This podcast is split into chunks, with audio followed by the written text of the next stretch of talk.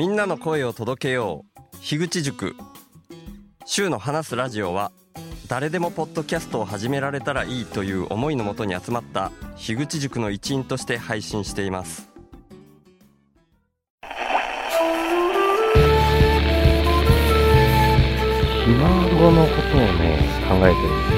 2020年12月31日、なんで、ポッドキャストの配信をするのか、古典ラジオの樋口さんの影響っていうのが、るべくお金を使わない生活をしてる、全部循環の中にいて、それに対する恩返しのような形で飲むと、普通に起きてることを、小さい頃から自分事として捉えているというか、そうした観点を持てばわかると思うんで、ファンという人が、羽釜で炊いて米だけ作り始めたっていう HSS 型 HSP。相方欲しいなぁ。と小の日の家の家の日の家。今自分たちが何の上に成り立ってるのか。をやめさせてもらいたいです。5万円だけ稼いでるそれすらも今捨てようとしてる。競争を生み出しやすい原因としてお金があるって僕はアウトプットが先。どういう感じなんやろうな。リミット2050年とか体感的にありません。今のまんまだったら本当にまずいんだろうな。頭では分かる僕ってそれが気になるぐらいビビりなんです。さすがに伝わりました。小さい邪馬台国友禅さんの今の現代社会はあらゆるサービスは不安 OS でできてる。安心 OS に変えていこうっていうアウトプットが先っていうとことめちゃくちゃ一致して根っこの方に直接アクセスしようっていうのが僕の行動。週の話。すラジオラジオ。ラジオ。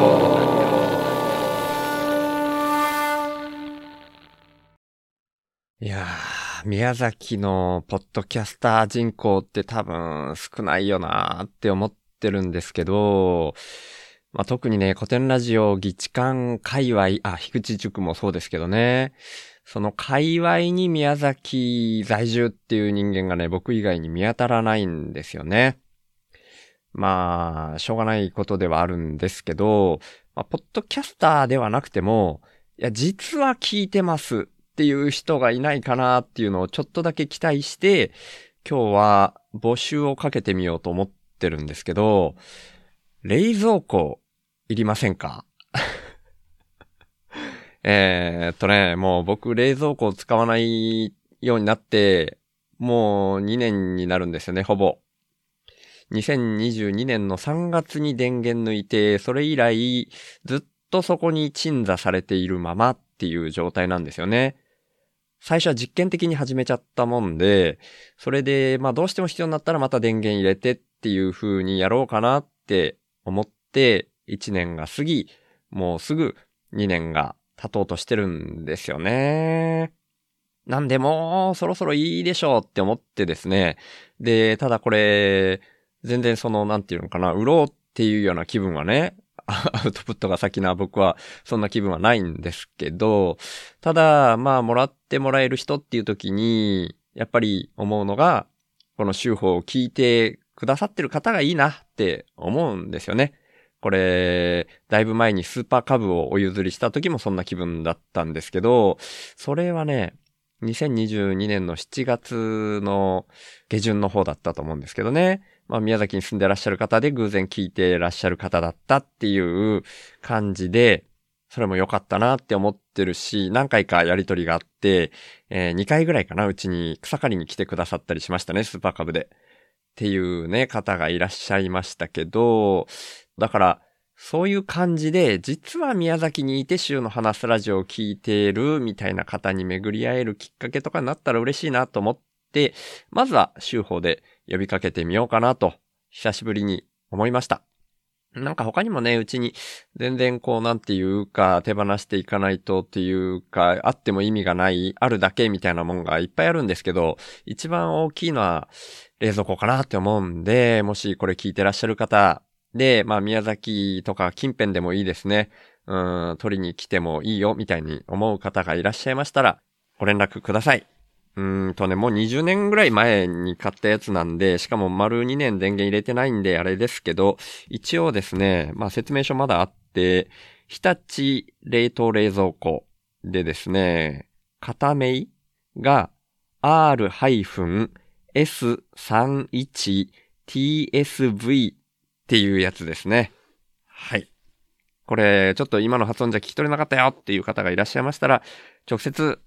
概要欄から辿って、手法公式サイトとかにいろんな連絡方法書いてありますので、そちらから僕に何らかの形でご連絡いただければと思います。はい。まあ、冷蔵庫以外でもちらほら言っとくと、自転車がね、子供がちっちゃい頃に乗ってた自転車、22型と20型、マウンテンバイクっぽいやつがあります。まあ、パンクとか自分で修理してもらわないといけないですけど、そういうのも欲しい方はご連絡ください。あとはね、大きいのではないけどね、なんだろう。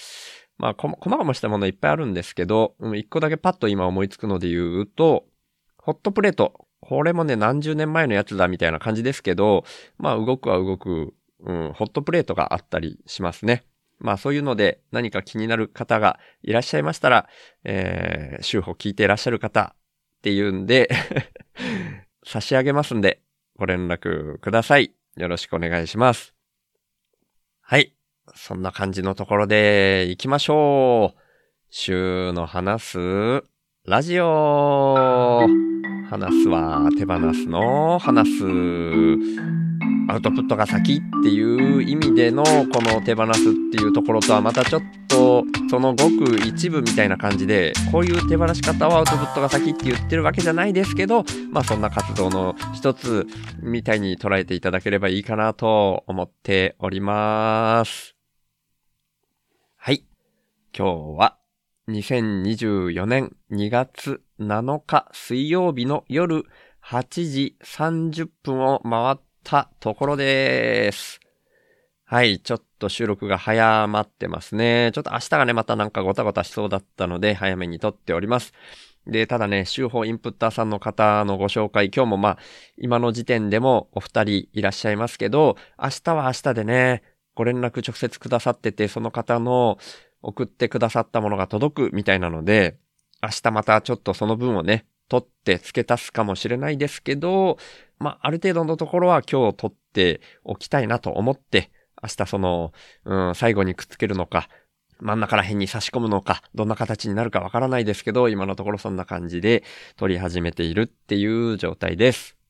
今日もよろしくお願いします。で、さっき言ったみたいにですね、今日はありがたいことに、今の時点でも、週報インプッターさんの方がお二人いらっしゃいますので、そちらをメインのお話として取っておいて、明日付け足してもいいように、今日収録する分としてはですね、若干いつもより短めを意識して話していこうと思っております。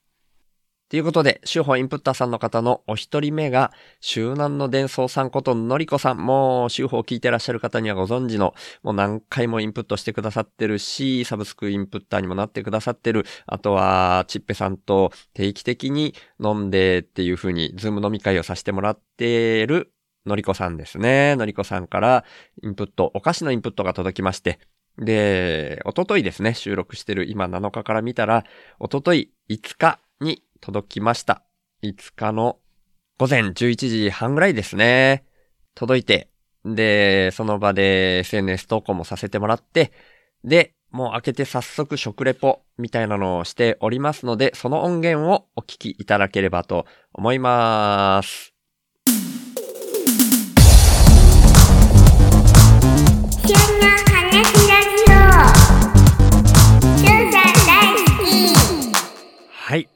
ということで、周南の伝送さんことのりこさんからいただいたインプット、お菓子のインプットの食レポを兼ねたご紹介ですね。今撮ってるのはですね、2月5日月曜日、お昼、え3時56分ですね。撮っております。えー、これね、周南の伝送さんことのりこさんとちっぺさんと3人で定期的にズーム飲み会をしてるっていう話は過去に何回かしてるんですけど、それ年明けに1回やったんですよね。1月末だったかな ?29 日だったような気がする。で、その時に、えー、お菓子の話題になって、どういう流れだったか忘れたけど、のりこさんが、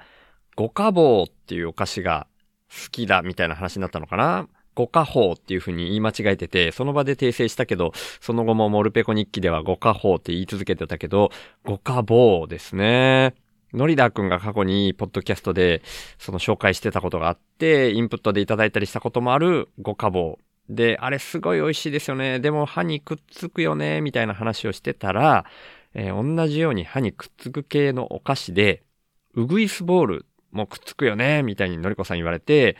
いやー、そのウグイスボールっていうの知らないっすね、って言って、その場でこう検索して画像で見たりしても、やっぱ見覚えないっすね、みたいな。そんな話してて、じゃあ送ってあげるみたいな流れでこのウグイスボールを送ってきてくれるっていうことで今回他にもいろいろ送ってきてくれたっていう感じですね。だからウグイスボールこれから食レポするんですけど、で、それ以外に何が入ってたからも一応ご紹介しておきます。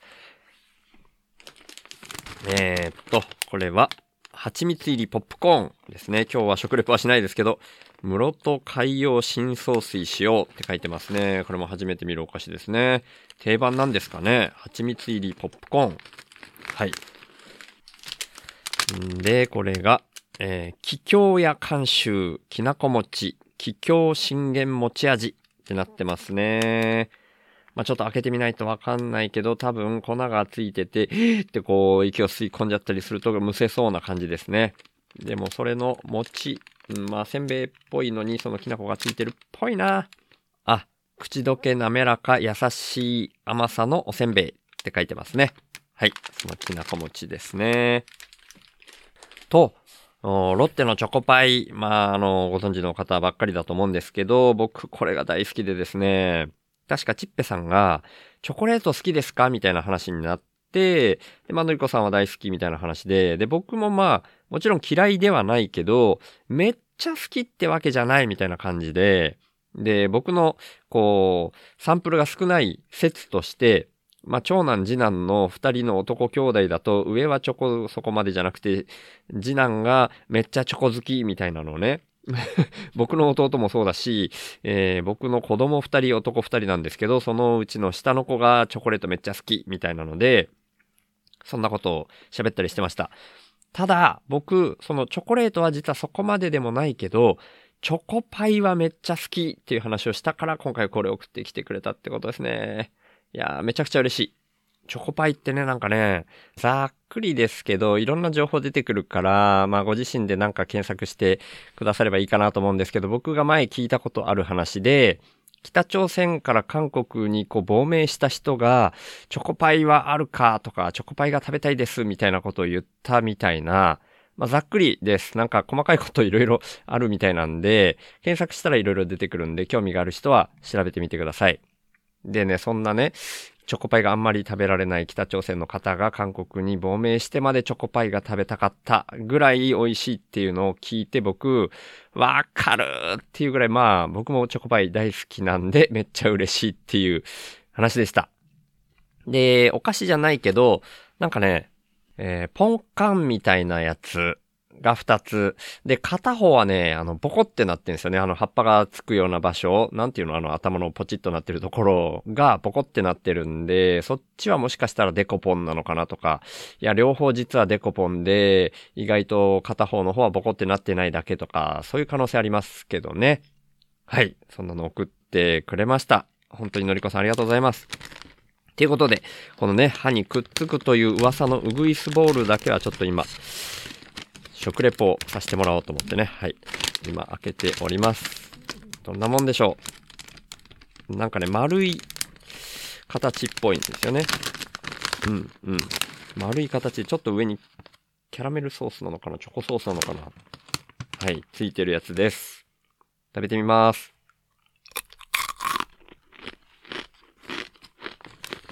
うん。うまい。これ塩、意外と塩味があるんですね。カリカリ食感ってなってるけど。確かにちょっと歯にくっつくかな。ちょっとだけ。まだね、一粒しか食べてないから。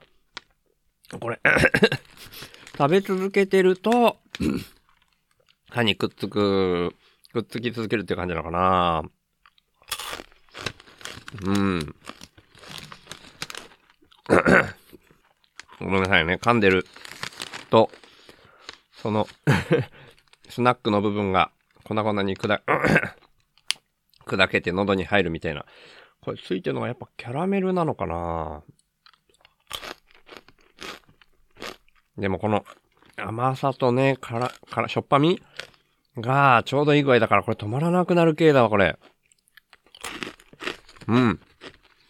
ああ、もう、どんどんどんどん歯にくっついてきますね、確かにこれ。いやーでも止まらない、これ。いやー、ほんと美味しい。やばい。目の前にあったら食べちゃう病だから、これ、油断するとあっという間になくなってしまいますね。でも本当に美味しいです。で、ただその五花棒とどっちを選ぶって言ったら、二つ並んでたら五花棒選んじゃうかもしんないけど。まあね、その歯の、歯にくっつき具合も、うん、五花棒の方が強烈かな。これは、でも、止まんなくなるから、ずっと食べてたら、くっついていくんだろうなっていう感じ、ウグイスボールですね。はい。そんな感じで、うん、ちゃんとできたかどうかわかんない食レポ、相変わらず下手くそな食レポでしたけど、他のね、お菓子もいっぱいあるんで、ちょっとこの僕の目の前にあったら食べちゃう病がまた心配な感じですけど、もう、やっぱお菓子大好きなんでめちゃくちゃ嬉しいです。チョコパイも6個入りですけど、1日で食べちゃわないように気をつけます。本当にありがとうございます。ということで、まだね、宣伝したいこととかお返事が来てないから、その辺は本編の方の週にお返しします。ウグイスボールめちゃくちゃ美味しいです。のりこさんありがとうございます。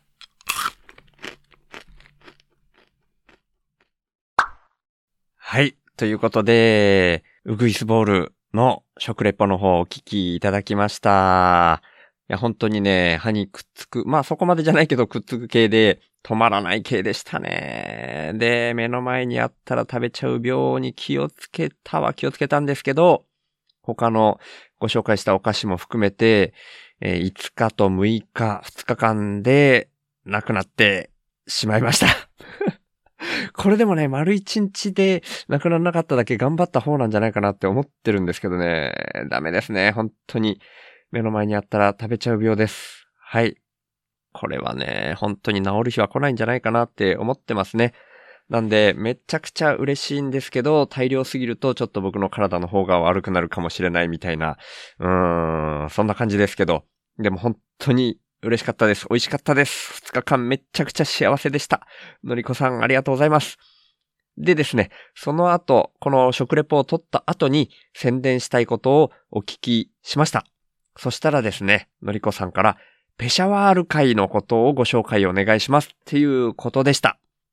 でね、これ、のりこさん、ペシャワール会っていうのは、まあ、あの、僕は一応名前だけは、あの、古典ラジオで中村哲さんの会があったので、名前だけは、あの、知ってるっていう状態だったんですけど、確かモルペコ日記、のりこさんがお話しされている、あの、えっと、配信されているポッドキャストのモルペコ日記でもペシャワール会に入ってるみたいなことをどっかで言われたような記憶がうっすら蘇ってきたような来ないような、ねえ、モルペコ日記も僕100%聞けてるわけじゃないんで、っていうのと聞いていたとしてもちょっと記憶薄かったんですけど、多分、ペシャワール会入られてるんだと思うんですよね、のりこさん。で、ちょっと、あ、ごめんなさいね。ペシャワール会知らない方を置き去りにして話してしまいましたけど、古典ラジオでも紹介されていた中村哲さんっていう医師だった方ですね。もうお亡くなりになられてますけど、一応ですね、ペシャワール会の、えーざっくりした説明っていうのが僕はちょっと苦手なので、もうペシャワール会とはっていうね、ペシャワール会のホームページの方から、えー読み上げさせていただきます。えーっと、今回概要欄にリンクも貼らせていただこうと思っておりますけども、ペシャワール会とは、えーペシャワール会は1983年9月、中村哲医師のパキスタンでの医療活動を支援する目的で結成された国際 NGO、かっこ NPO 団体です。また、PMS、えー、ピース、かっこジャパン、メディカルサービスズは、平和医療団日本総員長の中村哲医師率いる現地事業体です。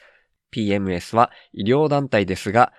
病気の背景には慢性の食料不足と栄養失調があることから砂漠化した農地の回復が急務だと判断し、今なお進行する大干ばつの中、灌漑推理事業に重きを置いて、現在はダラエヌール診療所、農業事業、灌漑事業、訓練所での PMS 方式、取水技術の普及活動に職員一同尽力中です。で、まだ文章は続くんですけれども、そんな感じのペシャワール会っていう中村哲さんが言ってらっしゃったパキスタンでの医療活動を現在も続けていっている会ということですね。で、こちらは多分こういう寄付とかで成り立っているんじゃないかなと僕は勝手に予想しているっていう感じなんですけれども、のりこさんは今回宣伝してほしいっていうことだったので、こちらを今回概要欄にリンクとして貼らせていただきます。ちょっと僕の説明ではね、足りない部分ができてきてしまうと思いますし、中村哲さんがまあ古典ラジオ聞いてもね、素晴らしい方だっていうのは間違いないことですので、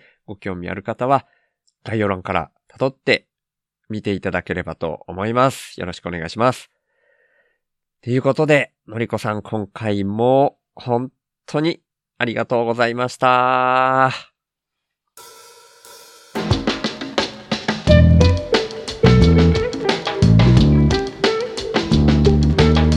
週の話すラジオ略して週報はい。そしてですね、お二人のインプッターの方、えーこちらが、初めましての方なんですけども、えー X の方で、一回やりとりはさせていただいてたんですけども、新一さんっていう方ですね。この新一さんが、なんと、僕が一番嬉しいと思っているサブスクのインプッターになってくださいました。いや、本当にありがとうございます。えー、っとですね、これが、収録してる今日から見たら昨日2月6日火曜日の夜11時11分に Gmail が来まして、まあ、その1分前、11時10分にサブスクのインプットを始めてくださってるっていうのはこのメールを見た後にストライプの方で確認できたっていう感じだったんですけれども、月額100円でのサブスクのインプットを始めてくださっていました。でですね、その X の方でちょっと前にやり取りさせていただいてたっていうのがですね、新一さんの X のアカウントで、もう12月1日からかな手法を聞き始めて、えーっと、1月1日元日にツイートしてくださってるのがですね、ハッシュタグ週の話すラジオ、12月1日から TT 劇、これはタイムトラベル劇っていう樋口さんが作られた第1話から辿って聞いていくことですね。TT 劇し始め、この1ヶ月間で、やっと1年8ヶ月分、2022年8月分まで聞き終えた。滝壺に向かう船のスピードを緩めるための、この誰にも真似できない週3の活動、ビビりが高じて、だとしても、いや、だからこそ、これは週3式愛の現れ。っていうね、嬉しいポストをしてくださってたんですよね。で、僕はそれ、まだ気づいていなくてですね、僕普段、ハッシュタグ週の話すラジオっていうのでね、エゴサしてないんですよね。で、僕がエゴサしてるのは、ハッシュタグ週報の方でエゴサしていて、まあただこれ X でね、これでエゴサしても、なんか追い切れないやつがあるんで、追い切れないというかなんか、検索結果にね、ちゃんと出ないんですよね。X ってもう最近その、ハッシュタグでの検索とかね、もう全然ちゃんと追えない、そんな感じになってると思います。データが多すぎるんでしょうかね。まあちゃんとわかんないですけど、まあまあごめんなさい。それは余計な話でしたけど、そういうのがあってって気づいていなくて。でですね、2月1日にまた、ハッシュタグ週報、今度はハッシュタグ週報で、えーツイートをしてくださったので気づけたっていう感じだったんですけど、1月の TT 劇は1年4ヶ月分、2023年12月分まで終了。人間自身が生み出したお金に振り回され追い詰められる現世界。週報ではこんな行き過ぎた競争の世界を改善させるためにアウトプットが先の世界へと変換させることが必要と発信し続けてる。っていう、このポストはね、僕気づきまして、おーと思って、もう12月と1月2ヶ月間でもうほぼ3年分聞いてくださってるんですよね。だからもう残りは今年に入ってからの分なんで、もうあとちょっとで全部追いつくみたいなところまで来てるなっていうのはこの時点で分かっていたんですよね。なんで、もうこれは僕もリプライもさせていただき、あ、リプライじゃなくてなんだっけ？えーっと、リポストか。リポストもさせていただいて、ありがとうございますっていうのはお伝えしてたんですけど、その新一さんから、今回、この TT 劇が終わってっていうタイミングなのかな？ちょっとそのタイミングぴったりでサブスクを始めてくださってたのかどうかわかんないんですけど、今回はこんな形でサブスクのインプッターになってくださいました。でね、メールで心のこもったメッセージを書いていただいたんで、まあ、はしょっていただいても構いませんとか、SNS 投稿も OK ですとか、そういうことも先回りして言ってくださってたんですよね。なんで、まあ、はしょるかもしれませんみたいなことも返事は、しんいちさんに対して僕もしてたんですけど、なんかね、今日やっぱりこれ見ながらですね、僕まとめる、文章まとめる力が弱いっていうのもありますけど、ちょっと長くなるかもしれないですけど、今回はめちゃくちゃ嬉しかったっていうこともあるし、全部読ませていただこうかなと思っております。はい。で、全部一旦はもう途中で止まらずに読んでしまった後に、後でまた遡ってここに関して僕はこんな風に思うみたいなことを付け足していく感じになるかもしれません。はい。ちょっとそれも読み上げ終わってからの気分で、えー、進めていこうかなと思うんですけども、新一さんからいただいたメール読ませていただきます。えー、シュウ様。この度100円サブスクインプットをいたしました新一と申します。先日ツイッターでも少し絡ませていただき、その後、週報の TT 劇も無事完了しました。この約3年間の週3の奇跡を2ヶ月かけて聞かせていただきました。その感想とインプットをした理由をお伝えしたく思います。周さんがエンドロールで話されている現代社会は滝壺に向かう船であり、そのスピードを緩めたいということについて自分の理解では止まらない自然環境の悪化やなくならない自殺や戦争といった課題に満ちた世界が行き着く先に人類が今まで経験したことがないような大きな危機がある。その主な原因の一つとして、お金によって加速度を増している行き過ぎた競争があり、それを減らしたいと捉えました。これは自分の思いと共通する部分が多く、常日頃から自分も何かできることがないかと思っています。船のスピードを緩めるために自分もお金というものが鍵を握っていると感じています。お金は資本主義システムと相まって人類の生産技術を大きく向上させ、その結果人類が衣食住など物質的に豊かになることにより人口が増え、平均寿命も伸びました。その一方でお金には富が富を生む、あるいはお金という物差しだけで価値判断される世界を作ってしまうといった性質があり、物質的な貧富の格差にとどまらず、心身の健康や寿命の格差まで生み出してしまっています。このように人類が自ら生み出した過去人類社会で自然発生したとも言えるお金に振り回されているのが現代社会なんだろうなって感じています。このような状況で自分の場合はお金というか貨幣ってそもそも何ということがまず気になって貨幣の成り立ちと歴史、貨幣システムについて勉強をし始めています。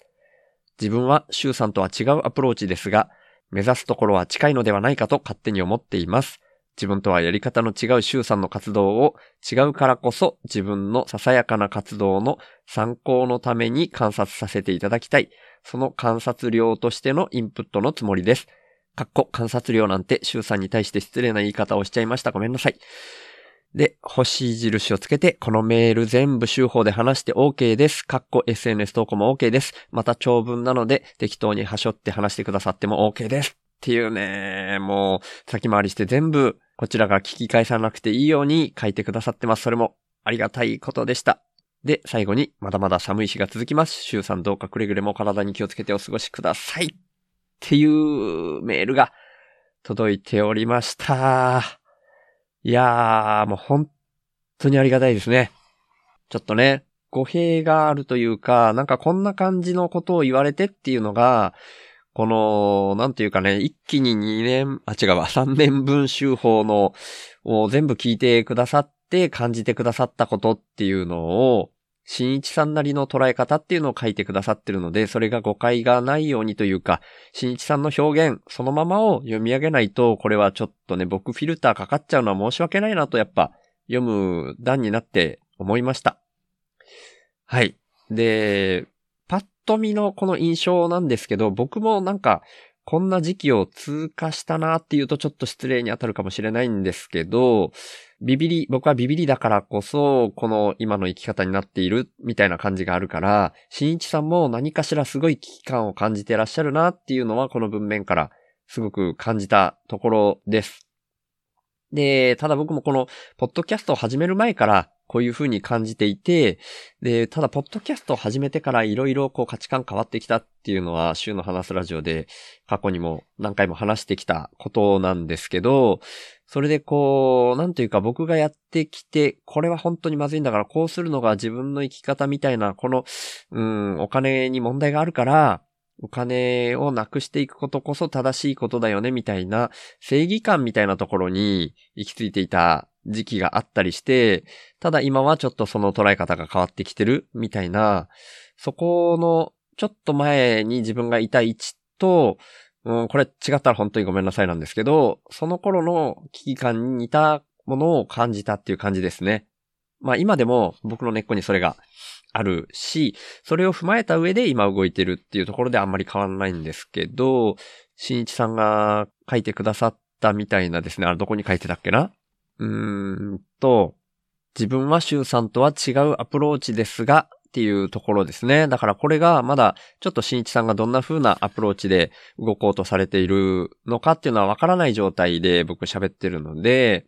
まあそこは実際ちょっと新一さんがね、どんな風に動かれてるのかっていうのがね、今後もしコミュニケーション取れるような機会があったら、そういうところも比べながら、比べながらっていうかね、新一さんもその観察料としてみたいな、僕のことを観察させていただきたいみたいな、そういう風に書いてくださってて、失礼な言い方みたいにも書いてくださってますけど、全然僕失礼だとは思わないですし、それで言うと樋口さんが、もういろんな人に対して人間全体に対してのモルモッティングをしてる、自分も含めてモルモッティングをしてるみたいな言い方をしていて、それも僕すごい面白いなと思ってるし、僕にもそういうところはあるなと思っているので、全然失礼とか思わないですし、むしろありがたいし面白いなと思ってますね。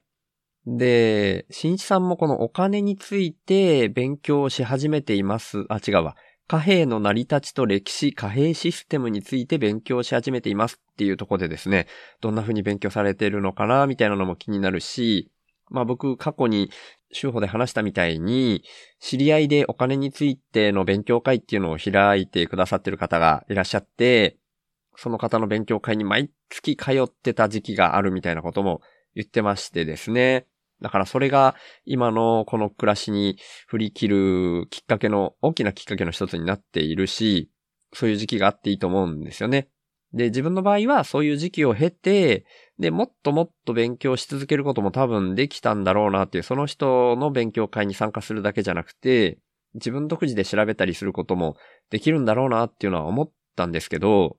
なんかある意味で、それを勉強することにはキリがないな、みたいなところも思ったんですよね。ある程度のところで自分がざっくりと把握してっていうところで、そこから、それを突き詰めていくこと、うん、自体、まあそれが本当に面白ければ全然いいんですけど、それ自体は本当に終わりのない世界で、で、そこで、なんていうのかな、えー、自分の中でそれがロジックとしてちゃんと組み上げられていたら、それが正しいからっていうんで、人が影響を受けるわけでもないなっていうふうに僕は思ったっていうところがあります。これはまあ、やってないのに、うん、そういうのはあれですね。やった上で言った方が、本当は説得力あるんでしょうけど、僕はやる前に直感的にその世界には終わりがなくって、で、人が意識が変わるっていうのは、そういう突き詰めているからとかいう感じじゃないよなっていうふうに思って、意識の方にフォーカスしてきてるっていうところがありますね。まあその意味でこの新一さんとは違うアプローチっていう感じになるのかもしれないし、まあその勉強のことを違うアプローチっておっしゃってるかどうかもちょっとまだはっきりはわからないんですけど、まあでもどちらにしても自分が、僕の場合は自分がこれ以上言ってもっていうふうに、ある程度勉強会にもう何年か行ってたんですよ。2、3年行ってたかな毎月毎月。自転車で20キロ以上離れてるその方、コオロギさんっていう方でしたけど、その方の家に行った時期もあるっていうぐらいの時期を過ごしたからこそ自分が今そういう風に感じてるっていうところなので、うん。はい、なんか余計なこと言っちゃったなって今思いましたね。新一さんは、新一さんの思うがままに自分が、あ、ここまで行って納得したっていうところまで行くのでもいいだろうし、で、ある程度のところで、ここから先は、うん、進まずに、うん、活動の方に移るとか、思考を深めるとか、何かしらの舵を切る場面もあるかもしれないし、新一さんなりに進んでいけばいいっていうことですね。はい、喋りながら、ああ、本当余計なことだったなって思いました。ですけど、まあ、少なからず、やっぱり違うアプローチだとしても、手法で何らかの心を動かされる部分がたくさんあったからこんな風に2ヶ月丸々かけて TT 聞きしてくださったみたいなところがあるんだろうなっていう風に思うので、本当にありがたいし嬉しいし、いやーもうやってて続けてて、本当良かったなって思える瞬間ですね。いやーもう本当にありがたいです。嬉しかったです。新地さん本当にありがとうございます。で、ここのやりとりの後にですね、宣伝したいことはないですかっていうのもお聞きしたんですけども、新地さんは、えー自分的にはサブスク100円は、周さんの活動を見させていただくための観察料としてのお支払いなので、宣伝させていただきたいものはありませんっていうことでした。はい。で、周さんの感想を楽しみにしています。このやりとりも公開 OK ですっていうね、忘れずにそういうところまで書いてくださって、本当にかゆいところに手が届くみたいな感じで、すごく丁寧な方だなぁと思いました。なので、まあ、新一さんはこういうツイッターもあんまり慣れてなくてみたいな表現を確かこのリプライで書いた時にされてたかななんかそんな感じがするので、そういう SNS とか、その発信っていうところにもしかしたら苦手意識というか、そういうのを持ってらっしゃる、うん、方なのかもしれないなっていうふうに今のところ思ってるんですけど、まあ、僕さっき言ったみたいにですね、新一さんのアプローチっていうのがどんな風なのかっていうのを今後も知っていきたいな、みたいに思うので、まあよかったら今後もツイッターなり、あとは僕が一番嬉しいのは本当は、ポッドキャストを始めてくださると一番嬉しいんですけども、まあそこはね、無理強いというか、やれる人やれない人いるかもしれないし、本当に新一さんがやってみようかな、みたいに思ってやり始めてくれたらめちゃくちゃ嬉しいなっていうことだけ話すに、まあここではとどめさせていただこうかと思います。はい。ということで、本当にちょっとメールを全部読ませていただきまして長くなっちゃって申し訳なかったですけども、本当にそんな感じでめちゃくちゃ嬉しかったので、新一さんこれからももしよかったら聞き続けてくれたらめちゃくちゃ嬉しいですし、やっぱりこのアプローチがどんな風に違うのかなみたいなところをお互いにやり取りさせていただけたら本当に嬉しいと思います。ということで、新一さん繰り返しになりますけど、今回サブスクインプッターになってくださって、本当にありがとうございました。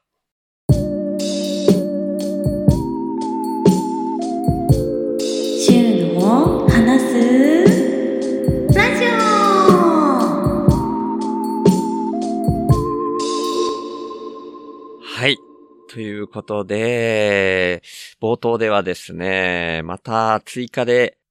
8日にインプットが入ってくる予定になってるからそちらも追加するかもしれないっていう風に言ってましたけど、今日はですね、この感じの雰囲気が、まあ前面に押し出された方がいいかなと思いましてですね、今回はここで区切らせていただこうと思います。はい。やっぱりちょっとですね、新一さんぐらいドツボにはまるというか、深く聞いてくださる方っていうのがですね、本当にありがたいなっていうふうに思いましたし、僕の中での考え方みたいなのを、まあちょっとね、後半であんまりうまく言えなかったというか、ちょっと、新一さんが今いる位置みたいなのを僕の感覚で勝手に捉えてしまってるみたいな余計なことを喋っちゃったみたいになっちゃいましたけど、ただ本当に、なんというか大きなベクトルで同じ方向を向いてらっしゃる方だな、みたいなのは本当に貴重だと思いましたので、今回はこの雰囲気のまま終わっていきたいなという願望が僕の中に出てきましたので、そんな感じにさせていただこうと思います。ちょっと8日にインプットをしてくださる方の部分は間が空いてしまうんですけども、申し訳ないんですけど、そういう感じでご了承いただければと思います。で、その新一さんの、ちょ、ちょっとだけやっぱ話足りてない部分っていうのだけ付け足させていただきたいなと思うんですけど、なんていうか、やっぱりこのお金について勉強してしまうことと、逆にその裏腹な部分みたいなのをちょっと言いたかったのかなと思いました。なんていうか、このお金って、その数字であることっていうのが、その時点で結構な魔力を持ってるみたいなイメージを僕持ってるんですよね。なんで僕がお金を手放すっていう風に言ってるっていうのは、こう見方を逆転させると、逆に誰よりもお金にこだわってるっていう風に言われたことも何回かあるし、その通りだと僕も思ってはいるんですよね。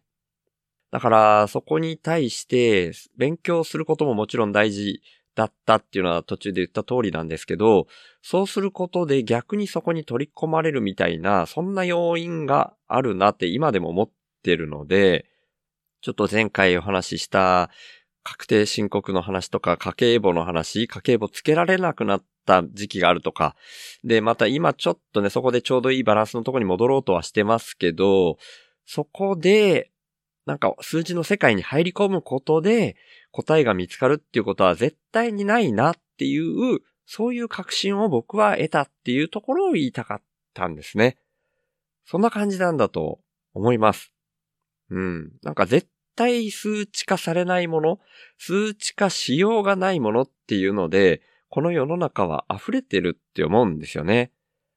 なんで、そういう意味において、お金では決して換算でききれないで、そこから目を背けづらくなってしまうっていう、そこが問題なんだよなっていう、そこに問題意識を持っている以上は、自分がそのお金の世界に、まあ、使う世界じゃなかったとしても、えー勉強することに入り込みすぎてしまうと危険だな、みたいな、そんな風にも思っていたりするんですよね。だからある程度のところはもう、こう、ふわっと捉えてしまって、本当にキリがない世界でもあるし、ざっくりなところで直感を本当に、うーん、なんていうか、信頼するっていうか、そんな風なところが大事だなって僕は今、今のステージのっていうか、僕、うん、今の段階での僕はそんな風に思ってるっていうところですね。それを言いたかったんだと思いました。はい。で、新一さんにとっては新一さんのステージみたいなのがだんだん変わっていくというか、アプローチの仕方が僕と違う中で感じていくことっていうのが一番大事だな。それも直感みたいな、それぞれの人が持つ感覚っていうのが一番大事だよねっていうところに立ち戻っていくみたいなのが僕のアウトプットが先を、うん、やっていく方が全体としていい循環になっていくんじゃないかっていう、そういう話につながっていくんだと思いますね。はい。この話もですね、なんかもう話していくとエンドレスでキリがない世界だと 思ってますんで、この辺で直感的に切り上げて、今日は終わっていこうと思います。はい。っていうことで、最後の読み上げのエンドクレジットで、大きな声で読み上げさせていただくのは、今日、週報インプッターとしてご紹介させていただきました、周南の伝送さんことのりこさんと、新一さんのお二人。その二人を大きな声で読み上げさせていただきますので、その旨ご了承ください。よろしくお願いします。っていうようなところで、週の話すラジオ、略して週報は、HSP っていう先天的なビビリとして生まれた僕、週が、ビビリだからこそ、問題の根本原因に意識が向いて、最終的には、個人単位じゃなく世の中全体の問題点にビビリが反応しちゃうこと。それを発信することに僕の生きる役割があるんじゃないかと思って、そんな僕の意識を日々発信する番組です。僕からは今の世の中が滝壺に向かう船みたいな環境問題をはじめとした社会課題が加速度的に大きくなってるっていう風に感じられてるんですね。だから僕がビビりすぎるせいでできたメタ認知っていうか、そこから来る意識と問いを投げるみたいな感じがこのポッドキャストの位置だと思ってます。僕はそんな滝壺に向かう船みたいな状況は間違いなく人間が作り出していることだと思ってて、人口自体加速度的に増えていることもあるし、人間の欲望も大きくなりすぎてるっていう風に感じてます。で、その原因として人間の欲望を増幅させてしまうような特徴をだんだん強めてきてしまっているお金っていうものが一つあると思っていて、そんなお金みたいな何かが入ってこないと、インプットされないと、自分からもアウトプットを出さないよ、みたいな交換条件的なインプットが先な構図も感じてます。だとしたら、アウトプットが先な構図に逆転させることで、滝壺に向かうスピードが緩和されるんじゃないかなって思ってます。で、そんなアウトプットが先っていうイメージなんですけど、生きていくために最低限のことで満足するみたいなのも大事だと思っていて、だから僕はこの手放すをテーマにしてるんですけど、僕は幸せっていうものは相対的なものでしかないっていう風にも考えてて、人との比較って意味じゃなくて、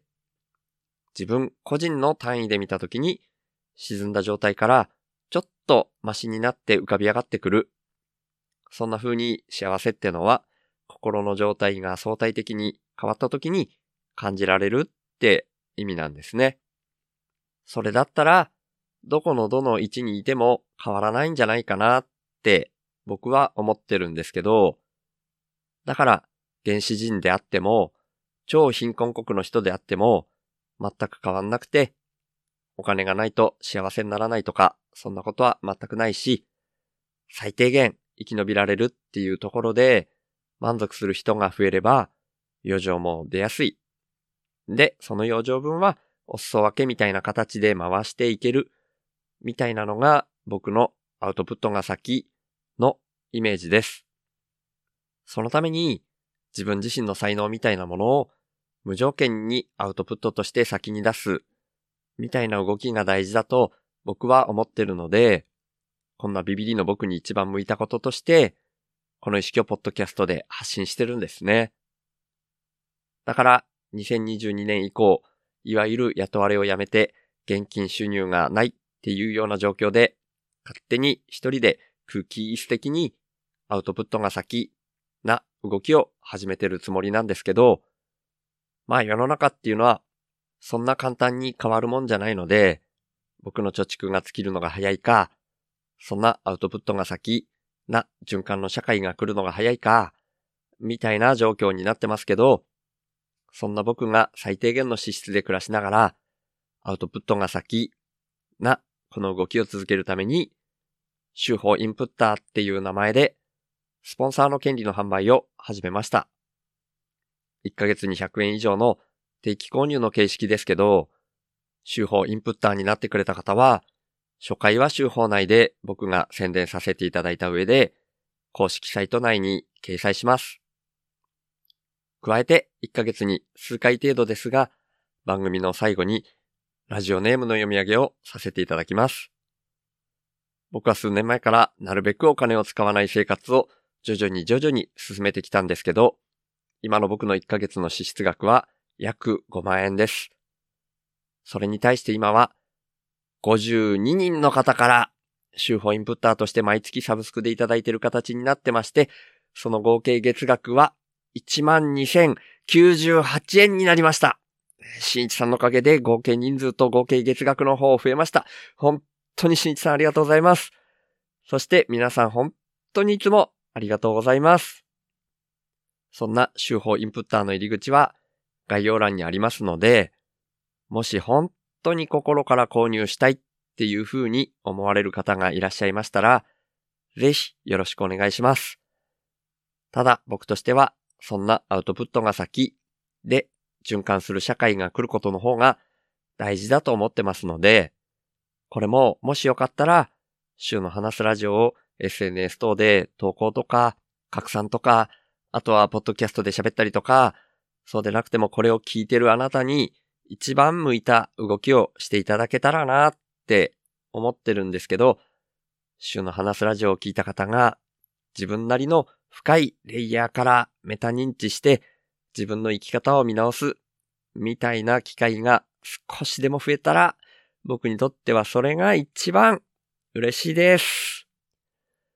この番組は富士山、大輝くん、しょうまさん、いざさん、もーちゃん、みそさん、あさぎりさん、のりだーくん、バナナちゃん、たけるさん、もぐたん、つかのまさん、あいちゃん、てきりゅうざんさん、はっしーのさん、くくらかずみさん、とうとちゃん、月のせらびさん、なっちさん、あいりちゃん、いっしゅうくん、ひろろさん、みたらしさん、あじゅさん、まえりょうさん、本田兄弟紹介さん、ひなわじゅう男子翔平さん、じろうさん、なかちゃん、サボテン妻のちょっと耳かしての3人さん、ちっぺさん、みかさん、たまちゃん、むらさきさん、れいこさん、ともきさん、かせおちゃん、謎の工学インプッターさん、しおすさん、メリーちゃん、たけちくさん、周南の伝送さんことのりこさん、あーたん、ずしさん、けいさん、なずぐるさん、イランクーさん、けいくん、青柳高也さん、ねぼちゃん、ムニットさん、緑の中を走り抜けていく真っ赤な山田太郎介さん、りょうさん、とばりさん、シュラさん、ダマさん、栗原さん、みっちゃん、マッさん、あいこちゃん、ようせいさん、ケンデアくん、本田翔一郎めぐみさん、ナンジーさん、ゴリさん、N さん、辻本京介さんこと池ちゃん、あきさん、じゅんぺいくん、しゅうかさん、レッドさん、カッシー、モンドさん、ボイスリーさん、センちゃん、MK さん、ルイスさん、カエちゃん、モリリンさん、シージャさん、あゆみさん、坂本二郎さん、角瓶さん、ソウワさん、ケイジくん、キーちゃん、コージオッタンさん、猫が好きさん、鉄セカ中の人さん、中電申しさん、たかしさん、ジョージクルーニーヤン、ジョンさん、ラッキーさん、八番さん、小熊ちゃん、山村達也さん、川倉さん、みこ店長、南さん、大勢さん、まだらの勝火山さん、COC 塚原さん、草野大地さん、かもめさん、みおパパさん、りゅうちゃん、一郎さん、むれたまちゃん、中島んさん、古田さん、さちえさん、俺洗いもんさん、南天さん、匿名希望さん、匿名希望2さん、ゾウさん、しんいちさんのインプットハードでお送りしました。そして、週の話すラジオをいつも聞いてくださってる方、今日初めて来てくださった方、本当に感謝してます。ありがとうございます。ではまた。